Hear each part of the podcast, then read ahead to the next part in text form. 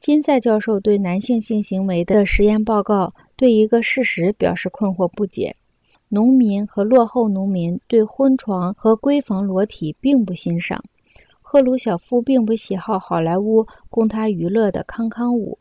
这再自然不过了。那种模仿感官卷入的表演，只有对书面文化悠久的社会才有意思。即使接受裸体，落后民族对裸体的态度与我们期待的画家和雕塑家的态度一样，是调动所有感官的态度。对于使用整个感觉系统的人来说，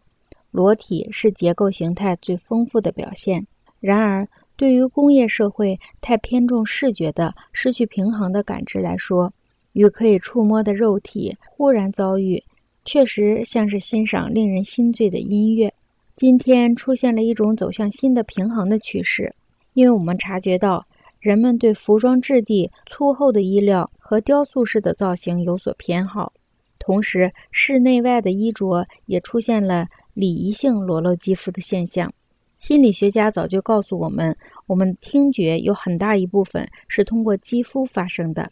过去千百年里，我们从头到脚都紧紧地包裹在衣服里，包围在统一的视觉空间中。现在的电力时代把我们引入了一个新的世界，在这里，我们将以整个的体表生活呼吸和倾听。当然，在服饰和住宅中，都会兴起许多崇尚新奇的热情。各种官能的最终平衡，都会使大量新兴的礼仪逐渐被人抛弃。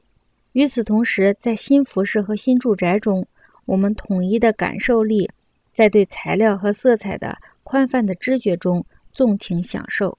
这就使我们的时代成为音乐、诗歌、绘画和建筑的最伟大的时代之一。